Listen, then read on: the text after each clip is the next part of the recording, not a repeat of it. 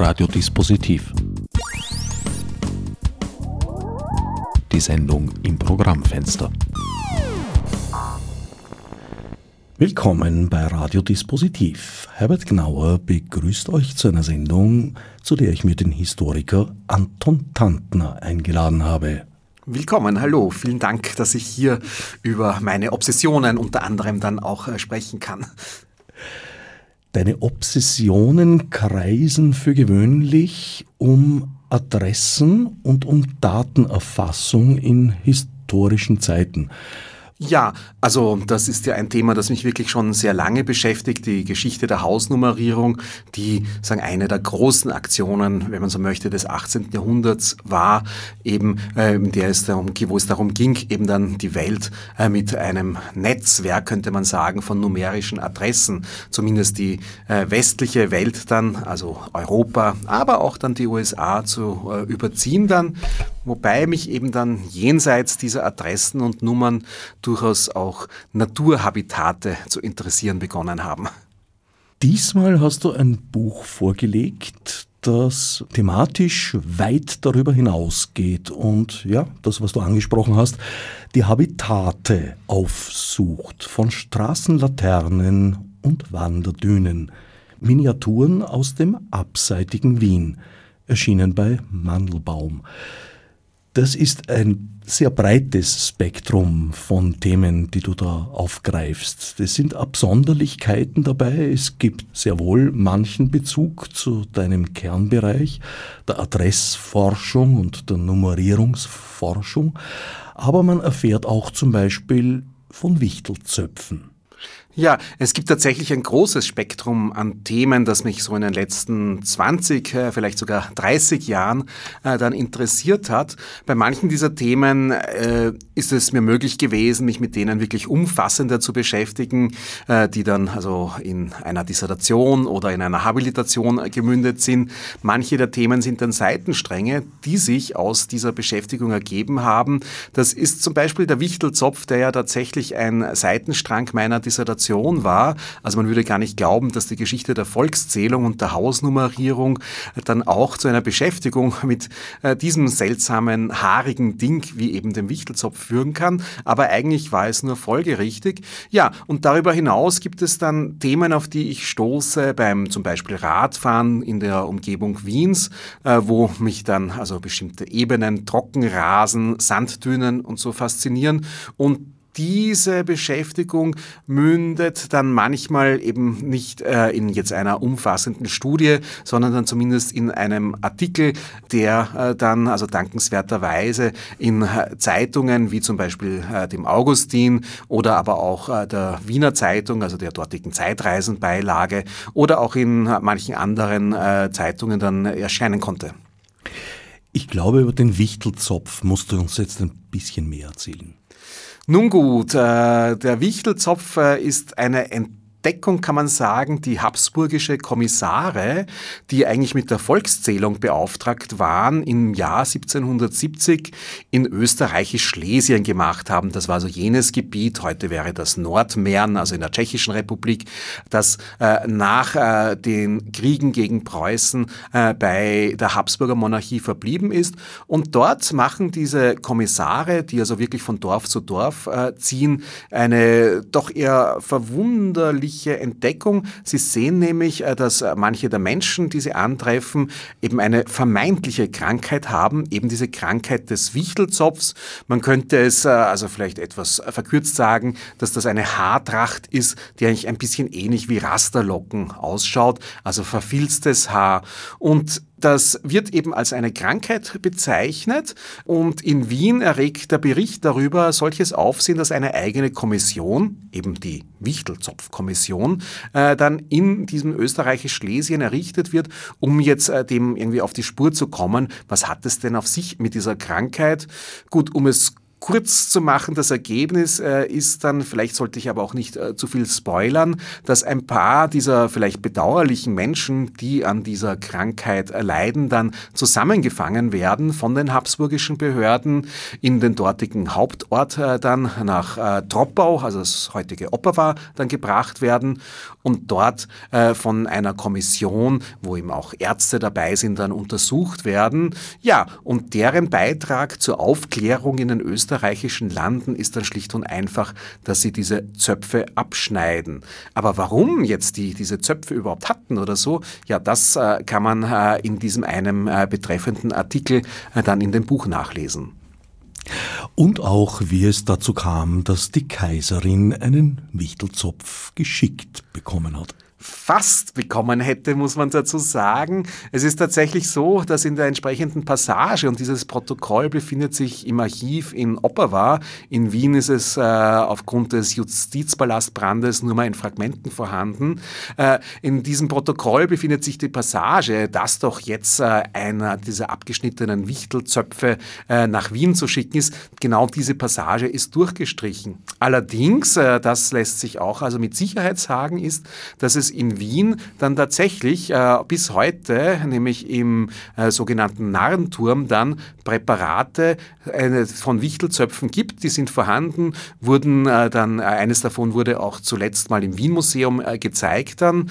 Das heißt also, wer in Wien Wichtelzöpfe sehen möchte, kann dies also im sogenannten Narrenturm, der mittlerweile, also dessen Bestände ja mittlerweile Teil des Naturhistorischen Museums sind, dann anschauen. Eine weitere Seltsamkeit hast du bereits erwähnt, nämlich die Wanderdünen. Das ist ja jetzt nicht unbedingt eine historische, menschheitsgeschichtliche Angelegenheit, sondern eher ein Naturphänomen, das man allerdings nicht unbedingt im Raum Wien suchen würde. Genau, also es gibt tatsächlich äh, Gegenden in der Nähe Wiens Richtung Gensendorf, die zum Beispiel im 19. Jahrhundert eigentlich mit der Sahara verglichen wurden, eben aufgrund der dort befindlichen äh, Dünen, aufgrund des freigelegten Sandes, der insofern äh, mit Menschheitsgeschichte zu tun hat, als äh, diese freigelegten Flächen sich den vielen Rodungen, also schon zum Teil im Mittelalter dann ja verdanken und die eben immer eine Gefahr waren dann für die dort befindliche Landwirtschaft weswegen eben dann dieser Flugsand, äh, wie er dann also auch im 18. Jahrhundert bezeichnet wurde, also zu einem erheblichen Problem äh, der habsburgischen Behörden geworden ist. Und es gibt tatsächlich sehr viele Akten äh, aus der Zeit Ende des 18. Jahrhunderts, die jetzt Gedanken darüber anstellen, wie denn man des Flugsandes Herr werden könnte, der tatsächlich dann auch zu regelrechte Sandstürme dann produziert hat. Zum Teil bis ins 20. Jahrhundert. Also es gibt ein wunderschönes Foto so aus den 1920er, 1930er Jahren. Sandsturm im Marchfeld heißt dieses. Und da sieht man zwei so männliche Gestalten, die sich also gegen diesen Sandsturm dann den Hut haltend dann ja lehnen. Das heißt also, das ist ein Phänomen, äh, das äh, heute vielleicht einigermaßen gebannt ist durch die vielen Aufforstungen, die es dann gegeben hat durch Windschutzgürtel, wo aber eben heute äh, es Naturschutzgebiete gibt im Machfeld, die diese Sanddünen, die mittlerweile ja dann auch von Rasen bewachsen sind, also es handelt sich also um einen Trockenrasen jeweils, also wo man dann auch diese eine Sanddüne in dem Fall bei Oberweiden dann auch tatsächlich besichtigen kann die sich aber dort zur Ruhe gesetzt hat und nicht mehr wandert. Genau, also mittlerweile ist äh, sagen also die Bewegung dieser Dünen äh, gestoppt äh, dann. Das hat sagen ein paar Jahrhunderte dann eben auch geradezu, also auch menschlicher sagen dann Arbeit und Flugsandbekämpfung gebraucht dann. Aber mittlerweile ist seitens der Biologie, also besonders der Botanik, sind diese Trockenrasengebiete also als wirklich sehr wertvolle Naturschutzgebiete erkannt, also wo es bestimmte Blumen, äh, auch bestimmte Tiere gibt, die in Österreich äh, tatsächlich nur dort vorkommen.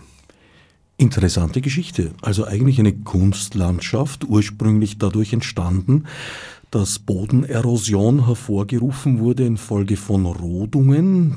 Dessen wurde man Herr infolge von Aufforstungen.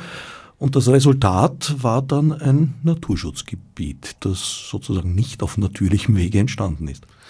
Ja, das Spannende daran ist, dass es ja tatsächlich sich sogar äh, in dem Fall der Siebenbrunner Heide, wie sie heißt dann, beziehungsweise äh, der Remise Weikendorf dann, das ist also in der Nähe von Straßhof, kann man sagen, von bei Genserndorf in der Nähe, dass das das erste Naturschutzgebiet Österreichs war. Bereits in der Ersten Republik wurde es also zum solchen deklariert dann. Die Geschichte der Naturschutzgebiete in Österreich ist dermaßen lang?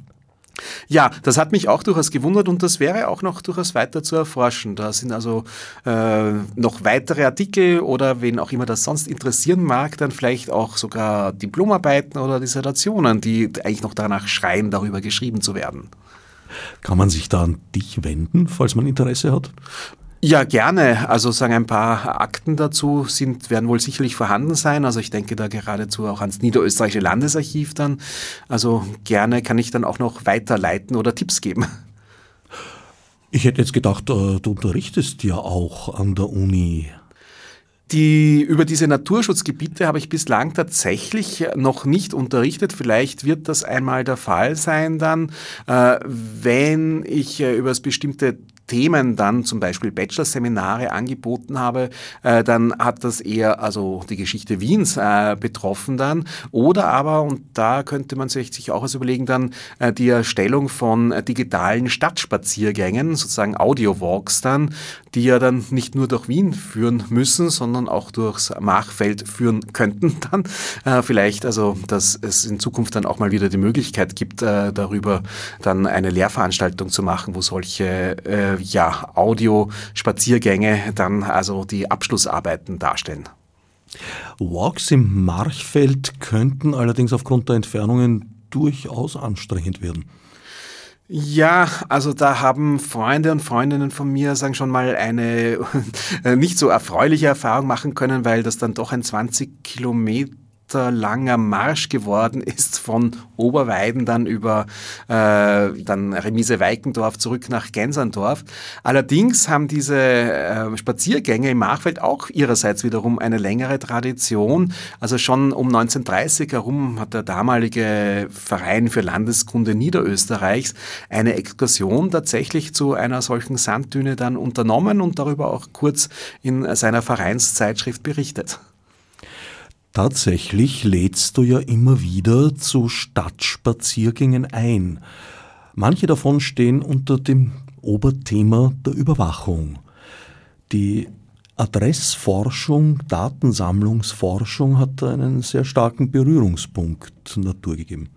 Ja, es hat ja tatsächlich begonnen damit, dass ich äh, Spaziergänge zur Geschichte der Hausnummerierung äh, angeboten habe und auch noch weiter eben dann anbiete, die also es erlauben dann eben einen äh, sehr schrägen Blick dann auf ein Detail der Geschichte, eben die Hausnummer zu werfen und dann geht die geradezu also den Blick dann formatieren, um dann auch weiters eben dann solche historischen Hausnummern dann erkennen zu können. Und von dort könnte man vielleicht wirklich sagen, war es dann ein folgerichtiger Weg dann auch alle anderen Formen, die man in der Stadt so sehen kann, die also an die Geschichte, aber auch an die Gegenwart der Überwachung erinnern, dann eben, ja, gemeinsam eben dann, wir machen das ja sozusagen, also Herbert Gnauer und ich sozusagen dann im Doppelpack dann eben dann diese Spaziergänge, äh, diese dann anzubieten und das äh, kann doch dann auch zu immer wieder recht äh, spannenden dann auch Entdeckungen führen dann. Es hat eine längere Geschichte, als man glaubt. Die Hausnummerierung selbst ist ja auch nicht eingeführt worden, um geknechteten Postboten das Leben zu erleichtern, sondern eher um bei der militärischen Aushebung effizienter arbeiten zu können. Genau, also in der Habsburger Monarchie in diesen Jahren 1770, 71, wir feiern also gerade jetzt so das 250-Jahr-Jubiläum der Hausnummer in Österreich dann.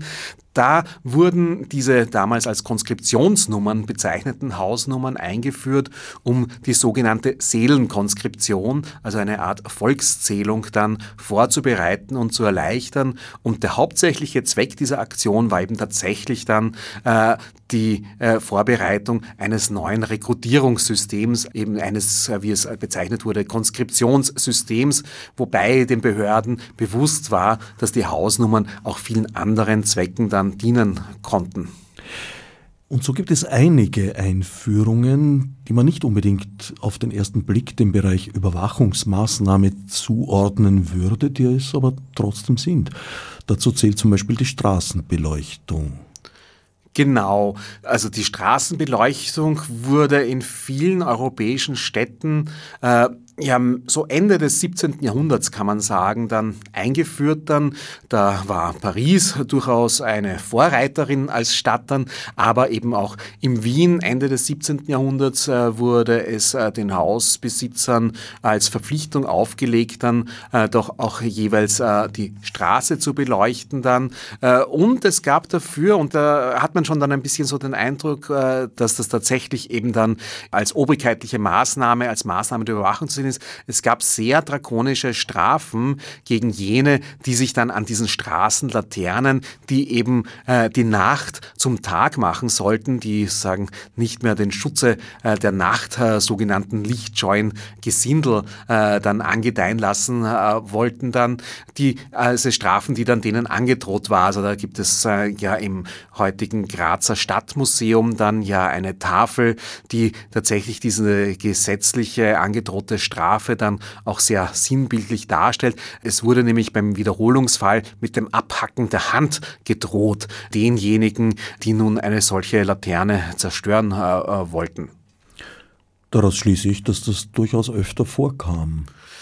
Nun, das ist natürlich eine gute Frage, ob diese drakonischen Strafen, und das findet man für manche heute vielleicht äh, nicht mehr als so schlimme äh, Vergehen oder Verbrechen, äh, dann bezeichneten Taten dann angedroht sind, ob die dann tatsächlich auch so drakonisch umgesetzt waren. Also es gibt ja oft dann für manche Taten auch die Todesstrafe angedroht, die aber in der Praxis dann nur sehr selten dann exekutiert wurde, oft nur an Personen, die dann Außenseiter waren, die also nicht genügend eingebettet waren in soziale Netzwerke, sich dann auch nicht jetzt irgendwie Anwälte dann leisten konnten, dann man kann vielleicht nicht daraus schließen, dass dann diese brutalen Strafen tatsächlich angewandt wurden dann, aber es es ist schon so, dass tatsächlich damit gerechnet wurde, beziehungsweise so wie es ja auch heute dann, und da kann man eben wirklich eine Verbindungslinie ziehen, äh, dann gegen Kameraüberwachung äh, durchaus, sagen wir mal, Murren bis äh, explizite Proteste bis hin zu Sabotageaktionen ja gibt dann. Äh, ähnlich sind eben auch die Straßenlaternen dann also zur Zielscheibe vom Protest geworden und dagegen haben sich dann eben solche Strafen dann gerichtet. Das Delikt wurde also verübt. Andernfalls wäre ja die Androhung der drakonischen Strafe nicht nötig gewesen.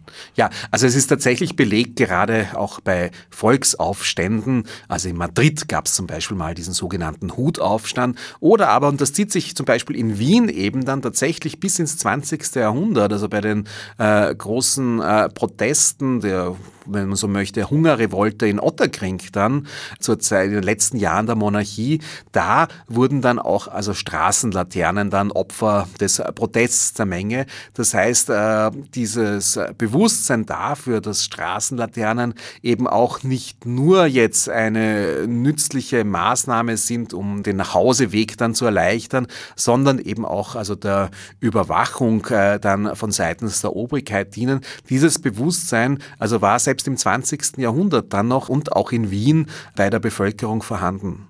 Worum ging es bei dieser Hungerrevolte? Das war eine Teuerungsrevolte, die äh, dann tatsächlich äh, dazu führte, dass äh, also zumindest glaube ich eine Polizeistation devastiert wurde, eben etliche Laternen zu Bruch gingen und aber auch wirklich einige Menschen dann von der Polizei dann ja mehr oder weniger ermordet worden sind dann. Es gibt bis heute also am Friedhof in Otterkring dann ja ein Grab, das an diese Opfer erinnert. Hier ist es so, dass tatsächlich es gibt ja ein, ein eine sehr schöne Publikation, wenn man es möchte, also von Lutz Musner und von Wolfgang Madertaner über das andere Wien um 1900 und die haben dann also das ihre dazu beigetragen, diese Teuerungsrevolte, äh, ich glaube von 1911, dann auch wieder in Erinnerung zu rufen. Ein weiterer Punkt, den du thematisierst, gerne und auch in diesem Buch, sind die geheimdienstlichen Tätigkeiten, die damals zum Beispiel aufs Hausgesinde ausgelagert wurden. Also Dienstboten waren eine häufige Quelle.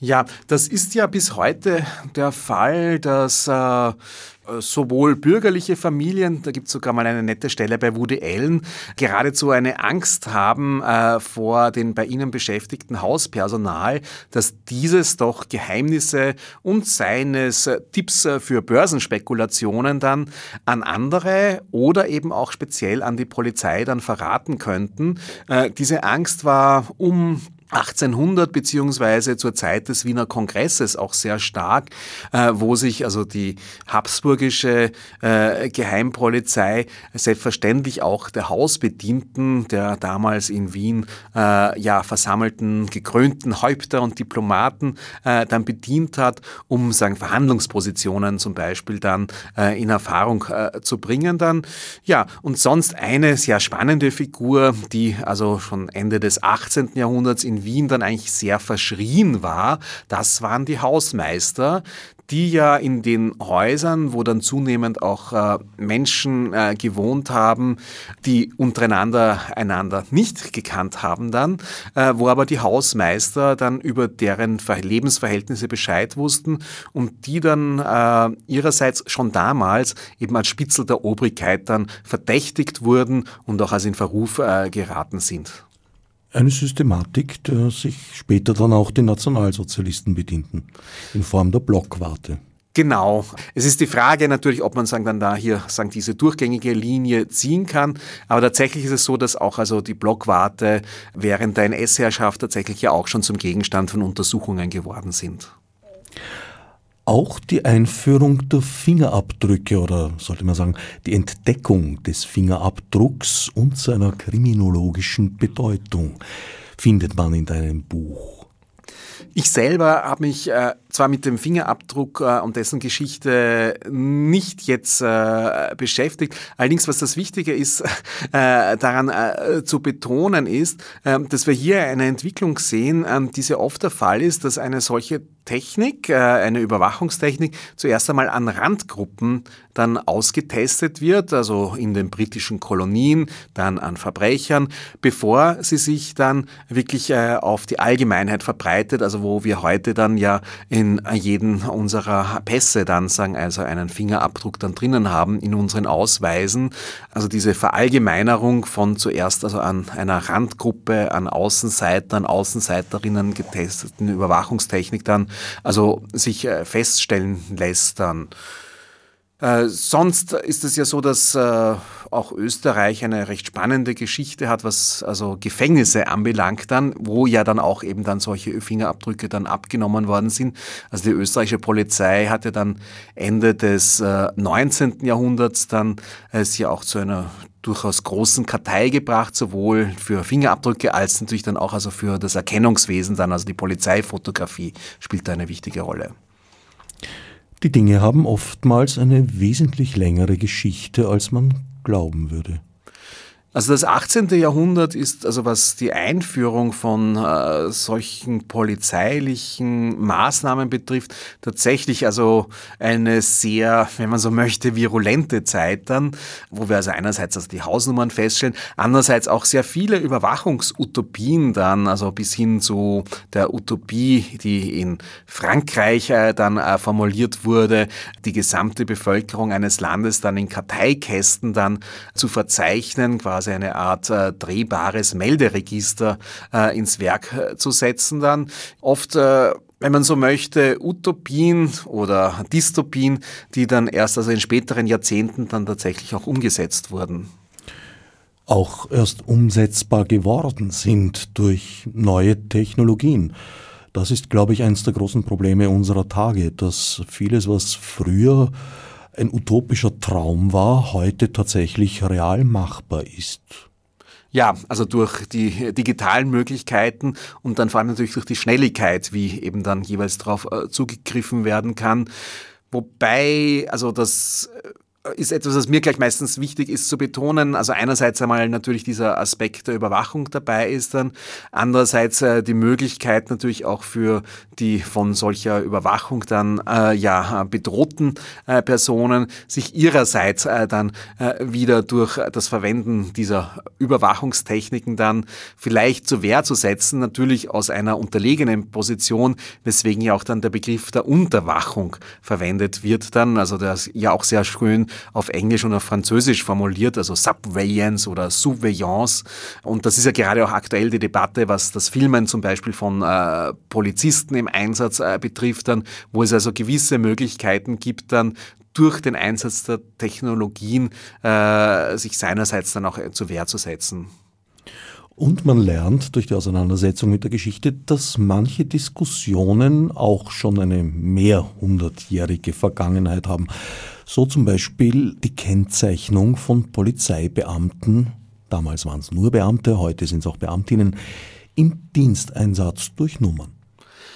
Genau, das ist also diese Frage der Kennzeichnungspflicht, die tatsächlich äh, in Wien äh, bis ins 18. Jahrhundert zurückreicht, wo die damals als Polizeisoldaten äh, bezeichneten Beamten dazu verpflichtet wurden, gesetzlich ihre Dienstnummern in Form von messingenen Abzeichen auf ihrer Patronentasche zu tragen dann.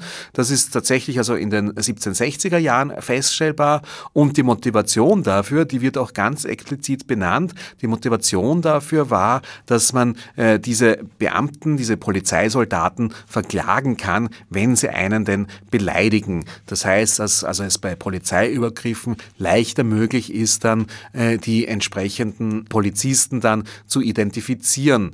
Und diese Kennzeichnungspflicht äh, von äh, Polizisten, die hat es dann in äh, der Habsburger Monarchie tatsächlich viele Jahrzehnte lang äh, gegeben. Das Spannende ist, dass im 20. Jahrhundert dann in Österreich zweimal diese Kennzeichnungspflicht abgeschafft wurde. Einerseits einmal ja 1933, 34, das ist vielleicht nicht so verwunderlich dann äh, mit dem Austrofaschismus, wo also oft bei Berichten in Zeitungen über Demonstrationen dann Beamte mit ihrer Dienstnummer als besonders zum Beispiel übergriffig dann bezeichnet wurden dann. Gut, nach 1945 äh, wurden diese Dienstnummern wieder eingeführt. Da verdanke ich ja den Hinweis äh, sehr äh, Angelika Adensammer, also einer Juristin, äh, die sich ja auch sehr stark mit der Geschichte der Überwachungstechniken dann äh, beschäftigt. Und dann Anfang der 1960er Jahre äh, unter Innenminister Ohler wurden dann diese Dienstnummern, die sichtbar zu tragen waren dann, also die so am Revers bzw. an der Jackentasche dann befestigt wurden, wieder abgeschafft. Das heißt, seit damals sind Polizisten nicht von vornherein leicht identifizierbar in Österreich. Ja, und sonst, wenn man sich die Debatte in Deutschland anschaut, dort ist das ja von Bundesland zu Bundesland unterschiedlich, wird dann teilweise auch je nach vorherrschender Regierungskoalition ja eingeführt oder wieder abgeschafft, dass äh, Polizisten einer Kennzeichnungspflicht unterliegen. Ist ja auch bei uns immer wieder mal Thema, wobei mir eigentlich sehr wenige Argumente einfallen, die dagegen sprechen würden in einer Demokratie. Das äh, stimmt natürlich äh, absolut dann. Was mir bekannt an Gegenargumenten, die dann seitens der Polizeivertreter, Gewerkschafter eher in Deutschland dann äh, ja vorgebracht werden, ist, dass äh, Polizisten äh, dadurch äh, ja von Seiten der organisierten Kriminalität vielleicht gefährdet würden dann. Aber das ist genau eben mit einer anonymisierten Dienstnummer natürlich eher schwer der Fall, weil dadurch ja eben nicht ihre Namen oder so dann von vornherein dann erkenntlich sind. Und nachdem die gesetzlichen Regelungen ja so formuliert sind, dass man Übergriffe bestimmten Polizeibeamten und Polizeibeamtinnen zuordnen können muss, um dagegen sinnvoll Einspruch erheben zu können, ja, ist das eigentlich ein Showstopper. Da müsste ich jetzt natürlich wissen, was ein Showstopper. Ein Punkt, nachdem äh, es nicht mehr weitergeht. Also, ja, es ist ja tatsächlich so, dass äh, es immer wieder dann auch äh, Urteile des Europäischen Gerichtshofs äh, gibt, die eben genau äh, eine solche Kennzeichnungspflicht dann eben auch äh, ja, als notwendig erachten dann. da die Beamten und Beamtinnen in vielen Fällen ja vermummt agieren und das auch schon in Zeiten vor Corona getan haben, ist es ja eigentlich unmöglich, bestimmte Individuen herauszufinden und zu sagen, ja, der war es, selbst wenn es Gegenüberstellungen gäbe. Genau, also das ist ja dieser eine Fall, äh, den ich hier im Buch äh, dann zitiere aus äh, Berlin, äh, wo äh, mal Zivilpolizisten das Pech hatten, von uniformierten Kollegen dann verprügelt zu werden und die dann also sehr erbost in dem Prozess dann es eben nicht geschafft haben, dann die genauen Personen, die sie verprügelt haben, dann zu identifizieren, eben wegen der mangelnden oder wegen der nicht vorhandenen Kennzeichnungspflicht dann was aber dann auch bislang zumindest nichts daran geändert hat, dass in Österreich Polizeibeamten und Beamtinnen nicht identifizierbar sind anhand einer Dienstnummer oder sei es auch nur einer Nummer, die für diesen einen Einsatz gilt. Auch das wäre ja schon einiges. Genau, also das ist sicherlich eine wichtige äh, Forderung, die ja auch immer wieder dann erhoben wird, dann in den letzten Jahren dann. Also offenbar besteht ein gewisses Interesse an Verschleierung. Ja, und das Interessante ist eben, also dass man hier manchmal eben auch so unerwarteterweise manchmal äh, dann eben durchaus solche historischen Beispiele dann, wenn man so möchte, mobilisieren kann, äh, auch äh, vielleicht als Argument eben, dass äh, die Einführung von solchen identifizierenden Kennzeichen dann eben keineswegs jetzt eine Erfindung von äh, ja, Polizeikritikern oder Krawallmachern, Krawallmacherinnen des 20. Jahrhunderts ist, sondern eben, dass tatsächlich schon äh, im 18. Jahrhundert dann äh, solche Überlegungen äh, vorhanden waren, dass es notwendig ist, äh, dass Polizisten dann eben identifizierbar sein müssen. Ein weiterer Aspekt, von dem du dich äh, sozusagen den Sicherheitsbestrebungen näherst, sind die Reste der Befestigungs- und sonstigen Grenzanlagen. Also die Stadtmauer diente der Befestigung, ja. Der weiter außen verlaufende Limes mehr, glaube ich, den Zollgrenzen und der Zuzugsbeschränkung. Also da geht es ja um den Linienwall, eben der in Wien dann Anfang des 18. Jahrhunderts errichtet worden ist. Du hast zunächst äh, aus militärischen Gründen, um äh, die sogenannten Korutzen, also aufständische Ungarn, äh, daran äh, zu hindern, äh, in die Vorstädte Wiens äh, dann vorzudringen. Dann in den folgenden Jahrzehnten ist dieser Linienwall dann allerdings weniger dann als militärisches Bollwerk verwendet worden, sondern an seinen Toren wurden dann Abgaben an eingeführte Waren dann eingehoben, was tatsächlich dann eine wichtige Einnahmequelle für die Stadt Wien war, was auch der Grund war, warum dann dieser Linienwahl und diese Linienämter dann so lange existiert haben dann, also noch eben bis äh, eigentlich äh, in, den, in die letzten Jahre der Habsburger Monarchie und erst als Wien dann ein eigenständiges Bundesland wurde, also das ist ja jetzt dann so diese 100 Jahre her und Steuern einheben konnte, da war es dann also mit dieser Verzehrungssteuer, mit dieser Konsumsteuer dann endgültig aus dann. Aber davor war es tatsächlich so, dass äh, als ich sagen jeweils dann an den Toren dann, die also Einlass gewährt haben, äh, in die Stadt dann es zu einem Stau gekommen ist, wo dann eben äh, die Waren dann ja verzollt wurden und eben Abgaben zu entrichten waren.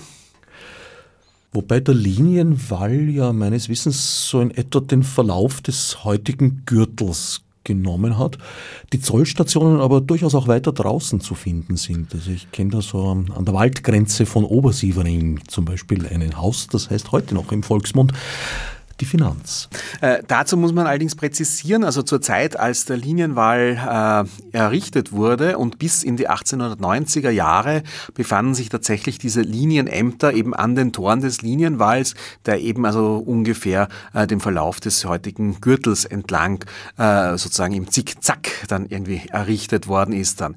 In den 1890er Jahren, also wirklich sehr spät mit der Stadterweiterung dann, äh, ist der Linienwall dann abgetragen worden. Allerdings Allerdings, äh, das Problem war dann für die Stadt, äh, wie jetzt weiter die Einnahmen zu garantieren. Und dann wurde diese Einhebung der Steuer einfach an die neuen Stadtgrenzen hinaus verlegt. Und damals in den 1890er Jahren wurden dann eben wieder äh, neue Linienämter gebaut. Und manche von denen sind tatsächlich heute noch äh, vorhanden. Dann, ich glaube, es gibt sogar eine Busstation, die Linienamt heißt dann. Es äh, gibt äh, zum Beispiel an der Dresder Straße noch so ein erhaltenes Linienamt in, an der Linzer Straße. Also ein paar dieser Gebäude, die dann gleich mittlerweile auch schon längst dann äh, ja verkauft wurden dann, äh, beziehungsweise die also anderen Zwecken dienen, die sind heute noch vorhanden, sind allerdings eben nicht aus der Zeit, äh, als der Linienwahl äh, dann äh, ja seine Gültigkeit gehabt hat, haben aber in ihrem Namen, also mit diesem Begriff des Linienamts, äh, tatsächlich also noch diese Erinnerung an diesen ehemaligen Linienwahl dann. Die Stadtmauern und auch der Linienwall, wenn ich richtig informiert bin, hatten ja noch einen weiteren Zweck, den wir ja eigentlich bis vor kurzer Zeit äh, rein geschichtlich gesehen haben. Jetzt hat er uns wieder eingeholt und zwar die Zutrittsbeschränkung in Zeiten von Seuchen. Genau, also am Linienwall waren zu Pestzeiten dann sozusagen Informationstafeln angebracht, dann, äh, wo denn äh, in welchem Gebiet dann außerhalb der Habsburger Monarchie äh, gerade die Pest herrscht beziehungsweise gewütet hat und äh, wo äh, dann also Reisende äh, dann ja, sich mit einem Gesundheitszertifikat dann ausweisen mussten, wenn sie zum Beispiel aus dem Osmanischen Reich eingereist sind äh, nach äh, Wien. Da gab es ja also die berühmt-berüchtigte Militärgrenze äh, zwischen dem äh, Osmanischen Reich und der Habsburger Monarchie, wo diese Reisenden an den sogenannten Kontumatsstationen auch äh, zu Zeiten, wo es keine Pest gab, dann äh, ein paar Wochen in äh, Quarantäne verbringen mussten, zu Pestzeiten noch länger und dieses Zertifikat, das musste dann auch vorgewiesen werden.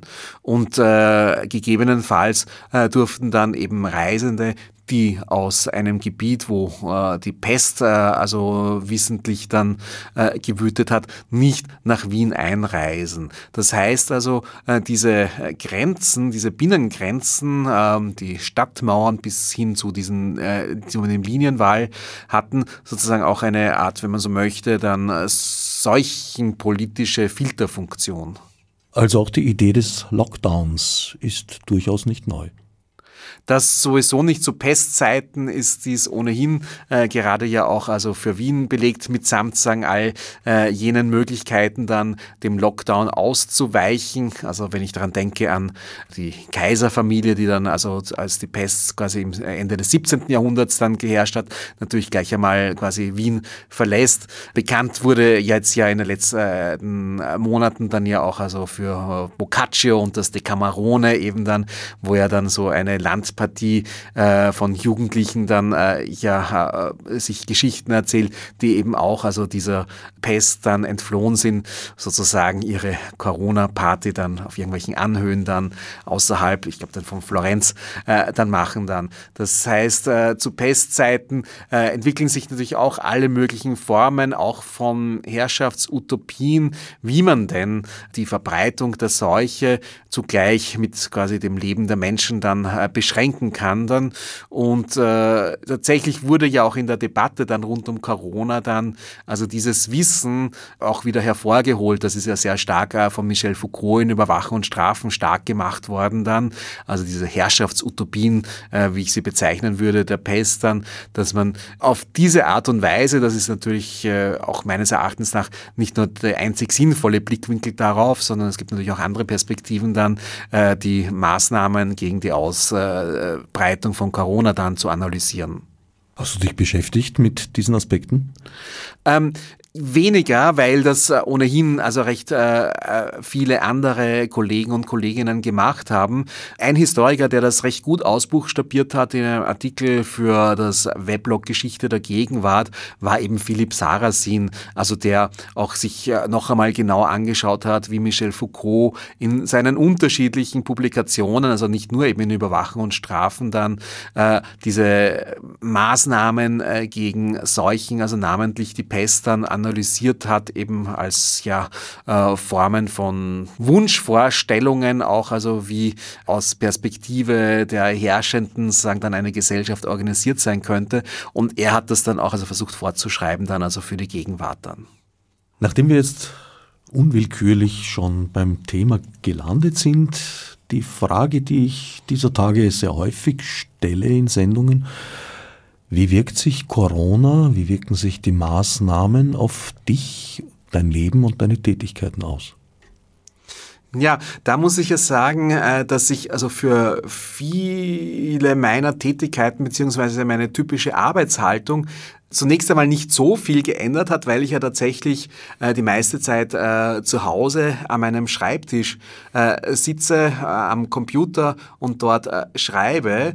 Äh, und witzigerweise könnte man sagen, eigentlich seit 15 Jahren mir gegenüber eine venezianische Pestmaske mich anschaut. Das hat jetzt natürlich noch so seine eigene Bedeutung bekommen, wobei ich sonst üblicherweise natürlich auch dann also Bibliotheken und natürlich auch Archive frequentiere, was in diesen Zeiten des Lockdowns, wenn diese Einrichtungen geschlossen sind, natürlich nicht äh, möglich war äh, beziehungsweise ist, also eingeschränkt ist. Aber tatsächlich ist es so, dass ich eigentlich viele historische Themen zum Teil wirklich also vom Schreibtisch aus dann recherchieren lassen, weil auch tatsächlich auch schon viele Quellen dann digitalisiert äh, online vorhanden sind. Das äh, kann auch mich dann immer wieder verblüffen. Zugleich aber ist es also bei der Art und Weise, wie ich gerne recherchiere, wo ich also, wenn es irgendwie möglich ist, äh, dann schon gerne auch also mir die Quellen dann, sei es also die Gesetzestexte, die sind ja sehr oft dann äh, also in digitalisierter Form vorhanden dann, oder aber eben auch Akten und für die muss man dann eben äh, meistens dann in Archive gehen, dann anschaue. Das heißt, äh, da äh, hätte ich dann doch manchmal dann äh, die Lust zusätzlich diese Informationen dann auch im Archiv selbst dann zu überprüfen. Das heißt, das ist natürlich ein wichtiger Unterschied. Sonst für meine Lehre an der Universität hat sich natürlich äh, ein großer Unterschied ergeben, dass jetzt eben also durch das äh, Distant Teaching eben dann äh, ich wie ja viele meiner Kolleginnen und Kollegen dann mehr oder weniger zu Videokonferenzprofis geworden sind, wo ja die schöne Devise, die der Schriftsteller Boff Pierre geprägt hat, äh, App a day keeps the doctor away, dann gilt, also wo man sozusagen im täglich oder im Wochentakt dann ja neue Apps, äh, neue Tools, äh, neue Konferenzsoftware dann kennenlernt und ausprobiert dann, also die Lernkurve sehr steigt dann. Insgesamt natürlich äh, das Leben, und das ist natürlich das Unangenehme, dann also eingeschränkter wird, in dem Sinne, dass sich auch viele der äh, ja unerwarteten Begegnungen bei Veranstaltungen auf der Uni oder so äh, dann eben nicht ergeben, beziehungsweise dann eben, äh, ja, also man halt konkret dann Leute dann also ganz bewusst kontaktieren muss. Das ist, glaube ich, also für mich persönlich ein wichtiger Unterschied zu dem sonst üblichen Zustand, wo also äh, bei Veranstaltungen sich sehr viel viel, sagen dann, so nebenbei dann ergibt. Also dieses gesamte Socializing, wo, ja, wo sich vieles ungeplant und unvorhergesehen ergibt. Im Prinzip sind unsere Sozialkontakte mehr auf Effizienz äh, gerichtet als, als vorher. Und das ist drumherum, wenn man sich begrüßt, wenn man so ein bisschen Smalltalk betreibt, das findet kaum statt. Das empfinde ich als Verarmung. Äh, ja, absolut. Ich äh, bin insofern, also sagen wir mal, optimistisch äh, genug, als das ein Aspekt ist, äh, der äh, bei allen weiteren Maßnahmen, die uns weiter treuen und vielleicht bleiben werden, dann, dass sich diese Form von Normalität, dass also man also zu mehr Veranstaltungen besuchen kann und dann sich genau dieses ungeplante Socializing dann auch wieder weiter ergibt, dann, also dass das dann also auch äh, wieder kommen wird dann. Und insofern habe ich auch ein gewisses Verständnis dafür, dass das mal für eine gewisse Zeit dann also eingeschränkt bleiben muss, dann allerdings schon sehr stark in der Hoffnung dann, also dass, äh, dass ein Zustand ist, der einmal beendet ist. Dem entnehme ich, dass du immerhin das Glück hast, in deiner Existenz jetzt auch finanziell nicht bedroht zu sein. Ganz genau. Also das ist natürlich äh, entspannter zu betrachten, äh, wenn man zwar auf niedrigem Niveau äh, an der Uni äh, angestellt ist äh, und äh, dann auch sonst die Möglichkeit hat, dann ja Artikel zu schreiben und nicht sagen freischaffend jetzt im Kunst- und Kulturbereich dann tätig ist. Also da ist das ja dann wirklich also geradezu eine existenzielle Bedrohung, also wo dann nur zu verständlich ist, dass man gegen diese Maßnahmen dann einen massiven Groll dann hegt. Gerade dann, wenn man dann sieht, welche Wertigkeiten es gibt. Also dass natürlich Skilifte wichtiger sind als ein äh, Theater oder eine Kabarettbühne dann. Also da ist klar, dass man sozusagen dann äh, hier dann also sehr massiv dann also zu Empörung neigt dann. Ja, der Skilift wird wahrscheinlich als gewinnbringender eingestuft als das Theater. Ja, also das ist ja, also Sabine Nuss, äh, die äh, Verlegerin äh, des Karl Dietz Verlags dann, also wo ja die Marx Engels Werke erscheinen, die hat schlicht und einfach das auf den Punkt gebracht dann in einem Tweet dann, ihr wisst schon, dass sozusagen also diese unterschiedlichen Wertigkeiten etwas mit G-W-G' zu tun haben, soll einfach, also jetzt etwas verkürzt gesagt sagen, das, was Geld bringt, sagen, das wird möglichst möglichst äh, spät oder überhaupt nicht irgendwie eingestellt. Das, was für wenig äh, jetzt äh, wertig im Sinne von äh, Geld äh, vermehrend äh, betrachtet wird, wie eben dann also Kunst und Kultur dann Galerien vielleicht ausgenommen, aber Kunst ist eine eigene schwierige Frage, habe ich mir äh, vom quasi Marx-Experten Ingo Stützle sagen lassen dann, dass äh, das alles sagen dann eingeschränkt werden kann, eben äh, weil es nicht äh, auf den ersten Blick das äh, Geld vermehrt. Entscheidungen werden also sehr stark nach ökonomischen Gegebenheiten und Interessenslagen getroffen. Ist das eine Besonderheit unseres Zeitalters oder war das immer schon so? Das ist eine insofern äh, schwierig zu beantwortende Sache, als es eine Frage der Perspektive Perspektive oder der Einengung des äh, Blicks ist. Man kann durchaus äh, den Blick, sei es so, einen Tunnelblick anlegen, wo man äh, dann also die Behauptung aufstellen kann, ja, es hat sich sozusagen seit äh, Babylon, seit den Sumerern äh, nichts äh, geändert im Sinne von Geld regiert die Welt oder so. Dann allerdings ist das tatsächlich eine Verengung, die dann also für die Unterschiede, die es dann im Laufe der Geschichte gegeben hat, vielleicht also zu wenig dann ja, Sensibilität hat dann. Also klar ist es sozusagen also zugespitzt, äh, also mit äh, der Ablösung eines feudalen Gesellschaftssystems durch äh, das kapitalistische, das natürlich dann also die äh, Ökonomie und da vor allem also die äh, quasi Kapitalvermehrung oder Akkumulation, sagen unser aller Leben dann äh, regiert und das wohl sicherlich in einem verschärften Ausmaß, als das also zu den von manchen ja als vielleicht wieder wünschenswert äh, oder wieder erstellenswert betrachtenden Zeiten des Sozialliberalismus, also der 1970er Jahre. Und eben die große Frage, und das ist natürlich etwas, worauf halt die, äh, es schwierig ist, die Antwort zu finden oder so, also wie können wir das sozusagen dann stoppen, beenden, transformieren, überwinden, das ist quasi eine Frage, an der wohl sehr viele im Moment kiefeln. Aber auch im Feudalismus hat das schon eine doch nicht unwesentliche Rolle gespielt. Es gibt dieses wunderbare Stück von Dieter Forte, Thomas Münzer, Martin Luther oder die Einführung der Buchhaltung, wobei streng genommen müsste es ja eigentlich schon die doppelte Buchhaltung gewesen sein mhm. zu dem Zeitpunkt.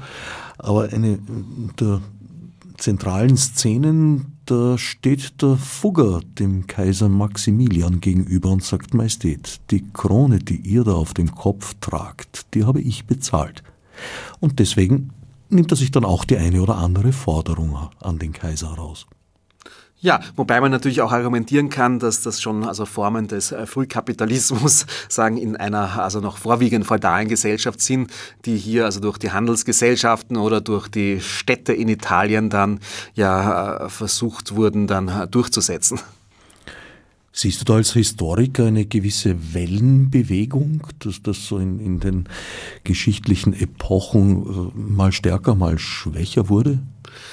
Ja, also Die Silvia Federici, äh, die ja eben auch ja bei Mandelbaum äh, dieses Buch über Caliban und äh, die Hexe veröffentlicht hat, die argumentiert ja sehr stark, dass gerade eben durch die Pest eben dann im Spätmittelalter und durch die schwerere Verfügbarkeit von Arbeitskräften dann eine Situation gegeben war, in dem auch, wenn man so möchte, also die einfache Bevölkerung dann durchaus Druck Druckmittel gegenüber ihre Herren hatte dann, um für sich also ein besseres Leben dann auch durchzusetzen. Das heißt, es gibt tatsächlich also Momente in der Geschichte, wo auch die ökonomische Lage für die Mehrheit der Bevölkerung dann mal äh, besser war und sich also zwar natürlich jetzt äh, keine Gleichheit oder so dann äh, eingestellt hat, aber doch eben eine Verbesserung der ökonomischen Lage, die dann wieder dann auch also ihre Gegenbewegungen hat dann.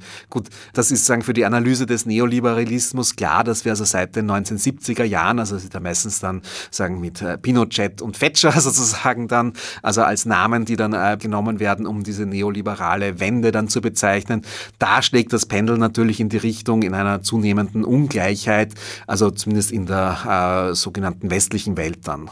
Die Geschichte lehrt andauernd, indes sie findet wenig Schüler. Wie siehst du das als Historiker? Ist es möglich, aus der Geschichte sozusagen Perspektiven abzuleiten? Ja, das ist eine sehr äh, schwierige Frage, weil die Frage ist, ob tatsächlich Historiker und Historikerinnen da äh, Kompetenz haben, ob Geschichte als Lehrmeisterin bezeichnet werden kann. Ich bin einerseits skeptisch, andererseits, was ich schon glaube und was ich äh, schon auch äh, mit den Texten, die ich äh, gerne schreibe, dann äh, versuche, ist, dass man bestimmte geschichtliche Momente mobilisieren kann, zumindest zu einem Erkenntnisgewinn, der dann die eigene Gegenwart dann, äh, der dieser Gegenwart es ermöglicht, dann zumindest informierter dann auch mit äh, geschichtlichen Argumenten äh, zu arbeiten dann. Das Lernen aus Geschichte ist, wäre wohl zu einfach, weil schlicht und einfach ja äh, durch die äh, permanente Änderung eben dann des äh, geschichtlichen Verlaufs dann ja auch die Ausgangsbedingungen dann durchaus sich unterscheiden. Deswegen also können vielleicht aus der Geschichte also keine Blaupausen oder so genommen werden.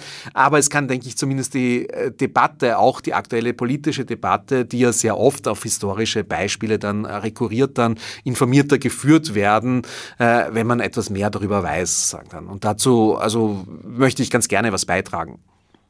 Also kurz gesagt, Prognosen bleiben schwierig, insbesondere wenn sie die Zukunft betreffen. Auch auf historischem Boden. Wohl kann ein geschichtliches Verständnis aber dazu beitragen, die eigene Gegenwart zu begreifen. Ja, und vielleicht auch also das eigene Handeln dann auch anzutreiben oder noch äh, eine Motivation dafür zu geben dann. Ist das deine Motivation für historische Forschung und Arbeit? Mm, ich glaube, da liegen andere auch noch, äh, wenn man so möchte, dann sei es jetzt Problemlagen oder äh, Motivationen äh, dahinter. Ähm, da geht es bei mir zum Beispiel sicherlich sehr stark um die, die Faszination an Widersprüchen dann, sei es jetzt der ganz einfachen Basalen zwischen Ordnung und Unordnung, wo man, also wenn man sich dann historisch damit beschäftigt, eben dann auch sehr reiches Material findet, um solche Widersprüche dann zu bearbeiten und eben Leben vielleicht dann auch produktiv werden zu lassen. Es gibt Historiker und Historikerinnen, die sich auf relativ kleine Gebiete beschränken, die dafür dann sehr, sehr intensiv beforschen, aber wenig darüber hinaus blicken. Du bist in meiner Wahrnehmung das Gegenteil. Du interessierst dich erstens einmal für einen ziemlich langen Zeitraum, zweitens für viele, viele Aspekte in diesem langen Zeitraum und drittens merke ich sehr wohl auch ein sehr starkes Interesse, einen sehr starken Zug, die Verbindung zur Gegenwart, die Relation immer herzustellen. Ja, also auch hier äh, könnte man natürlich also sehr schön diese Widersprüchlichkeit äh, darstellen, weil ich vielleicht manchen ja ausschließlich als äh, Historiker der Hausnummer gelte. Also insofern tatsächlich sagen dieses von dir genannte sagen dann äh, Mini-Detail habe, das sagen also mein Schwerpunkt ist. In Interesse habe ich tatsächlich also weit darüber hinausgehen, äh, sei es eben für Splatter-Barock à la Artemisia Gentileschi, also durchaus auch ein kunsthistorisches äh, Interesse äh, bis hin zu diesen Fragen der äh, ja, Überwachung, äh, der Anfänge der Kontrollgesellschaft, wo man dann durchaus auch dann in der Antike oder sogar in äh, noch früheren Epochen dann äh, landen kann, ohne dass ich den Anspruch äh, für mich äh, ja, erheben kann, dafür auch nur irgendwie kompetent zu sein, weil dafür braucht es natürlich ein Fachwissen dann, um jetzt, sei es jetzt irgendwie mit Keilschrift dann umzugehen dann, aber zumindest dann die Literatur, soweit sie dann verständlich ist, dann vielleicht äh, zu verwenden dann, ist tatsächlich also etwas, wo also das Interesse sehr viel oder sehr weitschichtig gehen kann dann. Wobei, also wenn man sich dieses Buch jetzt hier anschaut, wo ja also vor allem der geografische Schwerpunkt dann Wien und Wien-Umgebung ist dann, mir allerdings das nicht deswegen irgendwie so ein Anliegen ist, äh, weil äh, das quasi die Stadt ist, in der ich lebe, sondern eher ein gewisser Zufall oder ich mir die Bearbeitung dieser Fragen, äh, die mich hier beschäftigen, auch also für andere Regionen vorstellen könnte. Zugleich aber braucht es, um da diese Kompetenz zu haben, dann ja auch wieder eine entsprechend lange, sagen dann Einarbeitungszeit. Und insofern ist es mir möglich, hier sozusagen im Raum von Wien und auch dem Machfeld die Fragen zu bearbeiten, die mich faszinieren. Wer deine aktuelle Tätigkeit verfolgen möchte, wird sicherlich im Internet fündig. Ja, also ich betreibe ja schon seit 15 Jahren ein Weblog, das ist also unter der Bezeichnung Adresscomptoir äh, beim Anbieter Today dann zugänglich dann. Äh, jenseits dessen äh, habe ich ja auch äh, einen Twitter-Account dann über Facebook, äh, auch durchaus, also ohne dass man selbst jetzt äh, bei Facebook sein muss, ist vieles von dem, was ich verbreite, dann öffentlich einsehbar. Und dann habe ich auch ein noch stärker eingeengt wissenschaftliches Weblog, wo es vielleicht dann alle paar Wochen oder Monate einen Eintrag gibt, das speziell sich mit der Geschichte der Kulturtechnik, der Nummerierung äh, ja auseinandersetzt. Das ist bei einer Weblog-Plattform de.hypothese angesiedelt dann, eine äh, Plattform für also Geistes-, Sozial- und Kulturwissenschaftliche Weblogs dann. Und zusätzlich äh, also mehrere Kanäle, über denen etwas in Erfahrung zu bringen ist, über meine Tätigkeiten dann, abgesehen halt von der Homepage dann, wo ich versuche, so einigermaßen vollständig, also meine Publikationen zu verzeichnen, teilweise auch dann also möglichst dann online, äh, dann also im Volltext dann zugänglich zu machen. Und nicht zu vergessen, die Straßenzeitung Augustin, in der du ja auch regelmäßig publizierst. Genau, das ist ein, also ein sehr schönes äh, Publikationsmedium, das wirklich also sehr gut geeignet ist dann, um eben abseitige Geschichten aus und um Wien dann äh, zu präsentieren. Äh, auch durchaus im Sinne von äh, Tipps für Ausflüge, die dann in Zeiten, äh, wo also weite Reisen äh, nur eingeschränkt möglich sind, dann doch durchgeführt werden können dann in die Umgebung von Wien oder aber auch innerhalb von Wien selbst, wo durchaus dann auch manche ja, überraschenden Entdeckungen zu machen sind. Von Straßenlaternen und Wanderdünen, Miniaturen aus dem abseitigen Wien, erschienen bei Mandelbaum und durchaus auch als Vorlage für Ausflugsplanung zu gebrauchen. Ich danke dem Autor Anton Tantner für den Besuch und allen anderen fürs Zuhören.